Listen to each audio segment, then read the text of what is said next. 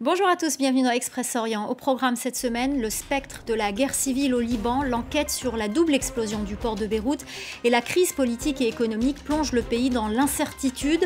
Deux ans après le déclenchement d'un mouvement de contestation sans précédent, le bilan dans un instant. Nous irons également en Turquie où des villageois se dressent contre une entreprise proche du gouvernement.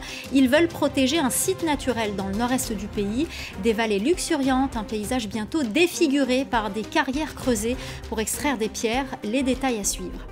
Enfin, un autre combat pour l'environnement en Israël cette fois pour sauver la mer morte. Un photographe américain propose des clichés de nus. On vous en dira plus à la fin de ce magazine.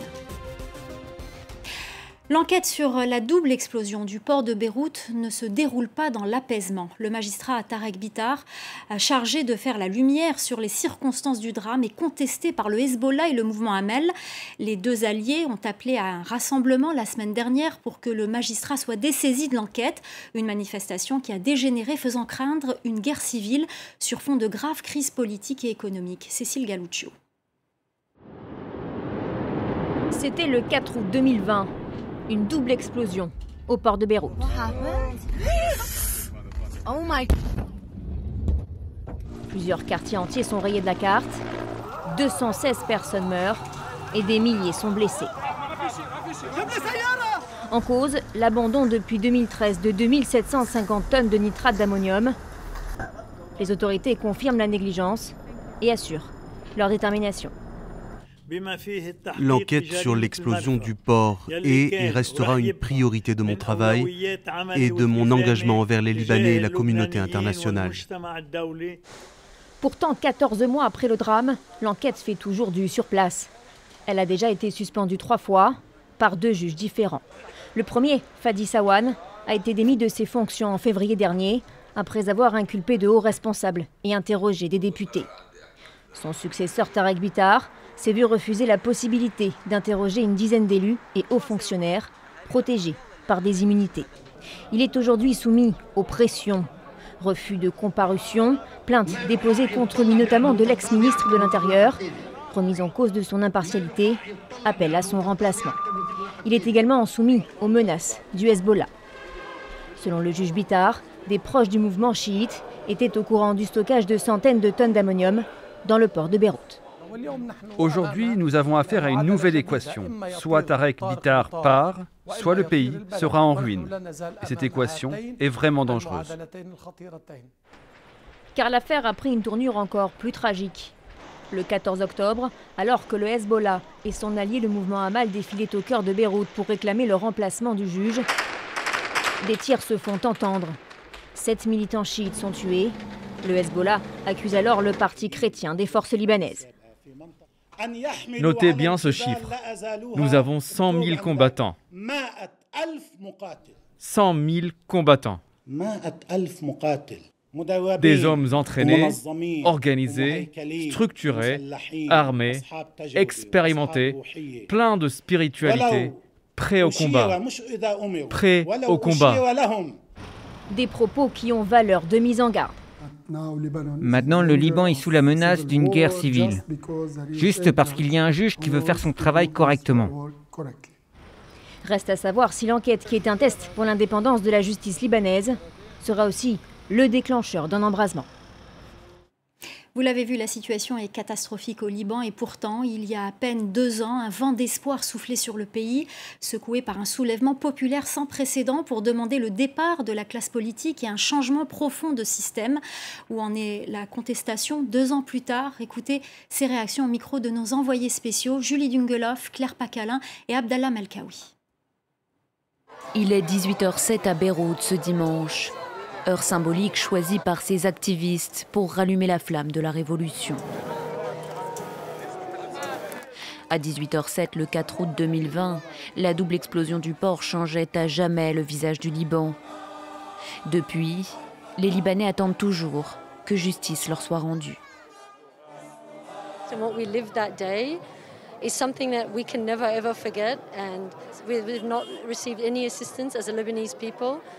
Um.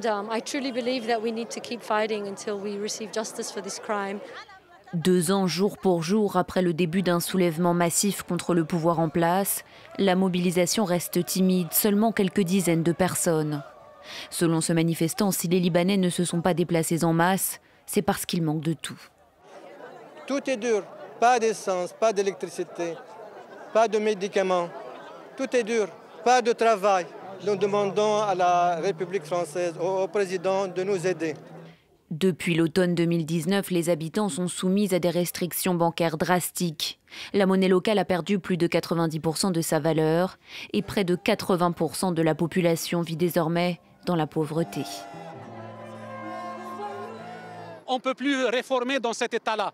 Nous voulons changer toute la classe politique. C'est la classe politique la plus corrompue de l'histoire. Deux ans plus tard, les revendications n'ont pas changé. Si les Libanais ont repris le pavé, ils n'ont toujours pas obtenu le départ de la classe politique en place.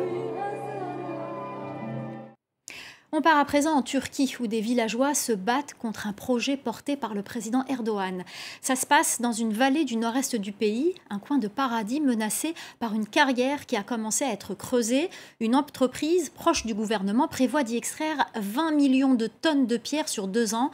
Ces pierres doivent servir à construire un port logistique. Les précisions d'Ina Solagaray. Nous sommes à Ikizdere, une zone montagneuse du nord-est de la Turquie. Au milieu des forêts et des champs de thé, cette carrière vient troubler la tranquillité de la vallée. Le gouvernement prévoit d'extraire 20 millions de tonnes de pierres pour construire un port. Ça fait mal. Vous savez, on a passé toute notre enfance ici. J'ai aussi des enfants et ils devraient pouvoir voir cet endroit. C'est notre paradis ici, notre paradis à nous. Ici, la plupart des habitants vivent de la production de thé et de miel. Et l'activité de la carrière menace directement leur mode de vie. Nous avons du miel, du tilleul. Nous nourrissons nos animaux dans ces forêts. C'est comme un garde-manger pour nous. Ils nous ont tout pris. J'avais l'habitude de nourrir mes animaux là-bas et maintenant, ils sont coincés dans les étables. Depuis plusieurs mois, la résistance s'organise parmi les villageois. Certains sont venus manifester aux abords du chantier.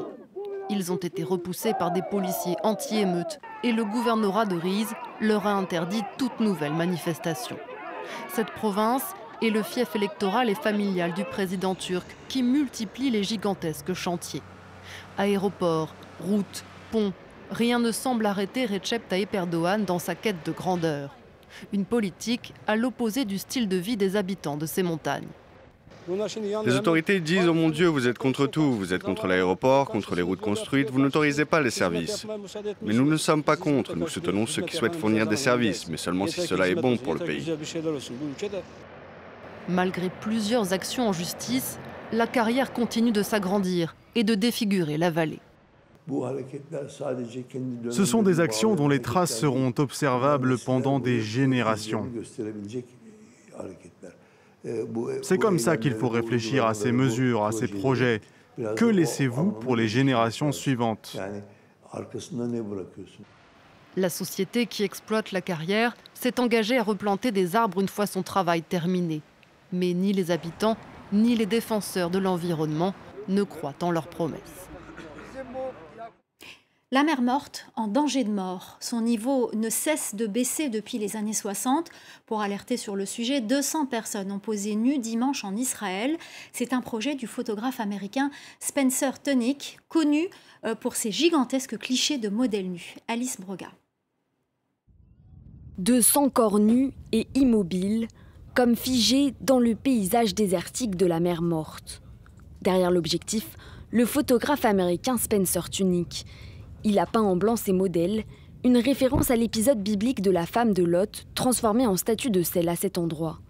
C'est son troisième projet du genre pour alerter sur l'assèchement de la mer morte. La préoccupation numéro une est la durabilité de la vie des Jordaniens, des Bédouins, des Palestiniens et des Israéliens, car l'eau est une source de vie. Nous devons donc trouver un moyen d'acheminer l'eau vers la mer morte et de maintenir l'hydratation de chacun tout au long de sa vie. Située au point le plus bas du monde, la mer Morte a perdu un tiers de sa surface depuis 1960 avec l'exploitation économique du Jourdain qui l'alimente. Une situation qui préoccupe aussi les participants. Nous sommes venus ici aujourd'hui pour sensibiliser le public à la mer morte, qui est en train de disparaître pour des raisons culturelles, politiques et économiques. C'est un trésor très important pour le Moyen-Orient et il va disparaître très bientôt si nous n'agissons pas maintenant. Avec ce tournage, la ville d'Arad espère collecter des fonds pour un nouveau musée sur la mer morte. Selon des experts, si rien n'est fait, l'étendue d'eau pourrait avoir disparu d'ici à 2050. Fin de la distanciation physique à la Mecque, une première depuis la crise sanitaire. Les fidèles vaccinés ont pu prier côte à côte dimanche 17 octobre dans la grande mosquée de la Mecque. Cette mosquée, euh, premier lieu saint de l'islam, accueillait des millions de musulmans avant la propagation du SARS-CoV-2 fin 2019.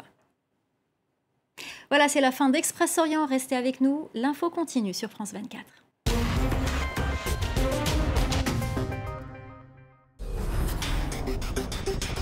Du Grand Nord canadien jusqu'à Ushuaia, toute l'actualité politique, économique, culturelle et sociale du continent américain.